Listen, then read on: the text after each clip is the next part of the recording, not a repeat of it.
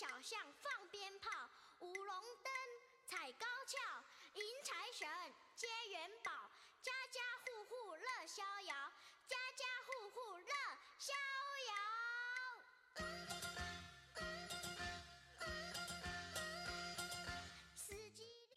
新年好，新年好！今天是大年初一，也是正月初一。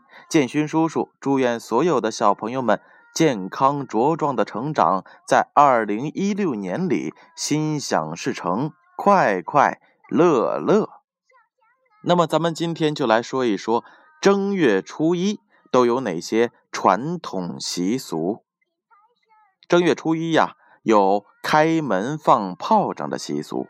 这春节早晨开门大吉，先放炮竹，叫做开门炮仗。炮竹声后，碎红满地，灿若云锦，称之为满堂红。这是满街瑞气、喜气洋洋的景象。拜年也是正月初一所有人要进行的一项礼数。春节里的一项重要的活动之一就是拜年，是要到亲朋好友和邻居那里祝贺新春，就称拜年。汉族拜年之风，汉代已有，唐宋之后十分的盛行。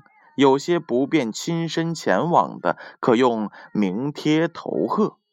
东汉时称之为赐，名片呢又叫做名次。明代之后，许多人家在门口贴上一个红纸袋，专门收名帖，也叫做门布。民间互相拜年的形式，根据彼此的社会关系，大体可分为四类。这第一类啊，就是走亲戚。初一到本家，初二到岳父家，需带礼物。进门后，先向佛像、祖宗影像、牌位各三叩首礼，然后再给长辈们依次行礼，可以逗留吃饭、谈心。这第二类呢，是初三到亲朋礼节性的拜访，如给同事。朋友拜年，一进屋门向佛像三叩首；如与主人系平辈，则只需拱手一击而已。如比自己年长，仍应主动跪拜，主人应走下座位做搀扶状，连说免礼，并表示谦恭。这种情况一般不宜久坐。寒暄两句客套话就可以告辞了。主人受拜后，应择日回拜。这第三类呢，就是感谢性的拜访。凡对人家欠情的，比如律师、医生等等，就要买一些礼物送去，借拜年之际表示谢忱。第四类呢，是串门式的拜访。对于部分左邻右舍的街坊，素日没有多大的来往，但见面都能说得来。到了年喜，只到了院里见面呀，彼此一抱拳，说恭喜发财、一顺百顺等等之类的话语，在屋里面坐一会儿而已，无需过多的礼节。古时有拜年和贺年之分，拜年是向长辈叩岁。贺年是向平辈互相道贺，而现如今有些机关、团体、企业、学校，大家聚在一起，互相的祝贺，称之为团拜。随着时代的发展，拜年的习俗亦不断增添新的内容和形式。人们除了沿袭以往的拜年方式之外，又兴起了礼仪电报拜年和电话拜年等等。而现在呢，大家也许都在用微信或者是短信来拜年。给压岁钱也是正月初一要做的事儿，是由长辈发给晚辈的。有的家里吃完年夜饭后，人人坐在了桌旁，不许走，等待着大家都吃完了，由长辈发给晚辈。并勉励儿孙在新的一年里学习长进，好好做人。有的人家是父母在夜晚带子女睡着了之后，放在了子女的枕头边上，等到一起床就能够看到红包的子女们，一定是乐开了花。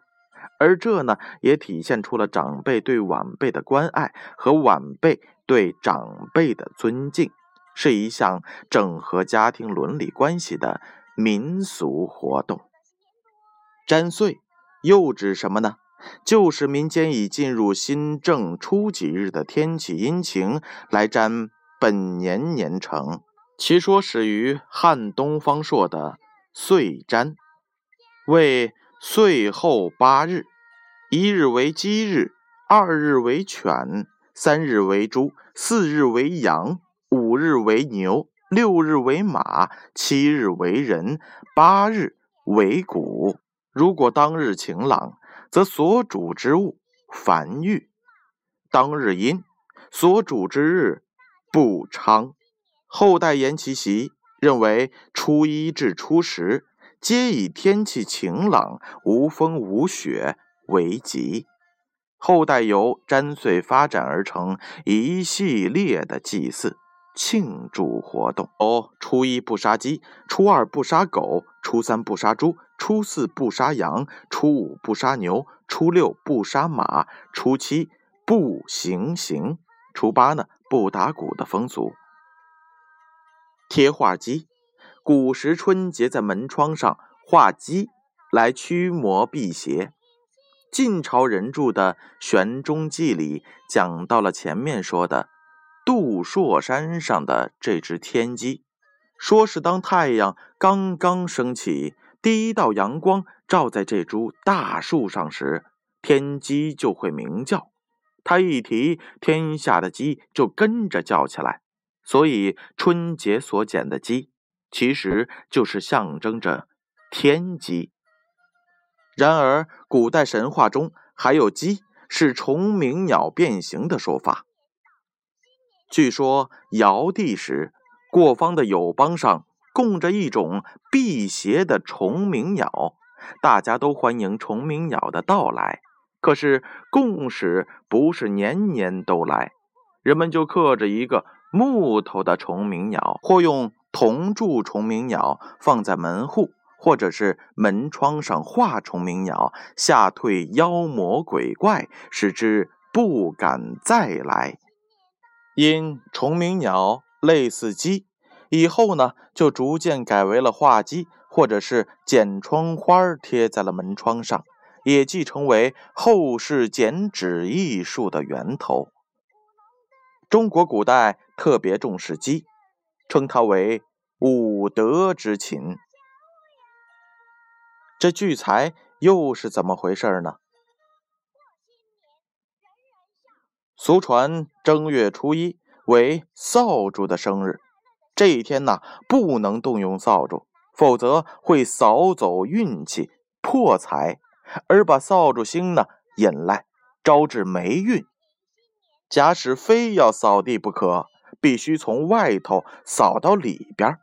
这一天呢，也不能往外泼水、倒垃圾，怕因此破财。今天许多地方还保存着这一习俗。大年夜扫除干净。年初一不动扫帚，不倒垃圾，备一个大桶以盛废水。当日不外泼。团圆饭也是大年初一一定要吃的。一年一次的团圆饭，充分的表现出中华民族家庭成员的互敬与互爱。这种互敬互爱，使一家人之间的关系更加的紧密。家人的团聚，往往令一家之主在精神上得到安慰与满足。老人看儿孙满堂，一家大小共叙天伦，过去的关怀与抚养子女所付出的心血，而没有白费。这是何等的幸福啊！而年轻一辈也正可以借此机会。向父母的养育之恩来表达感激之情，就是正月初一中国的传统习俗。建勋叔叔先不说了，还有许多人没有给他们拜年呢。让我们明天正月初二再见吧。四季里收成好，转眼那又是新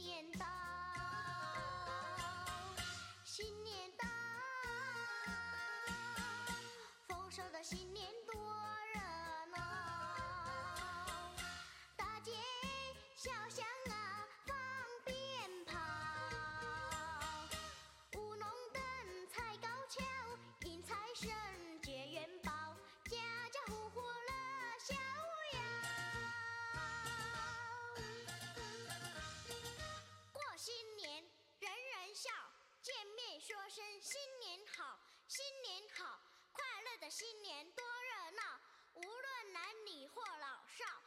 新衣，戴新帽，大家乐乐淘淘，大家欢迎新年到，大家欢迎新年到。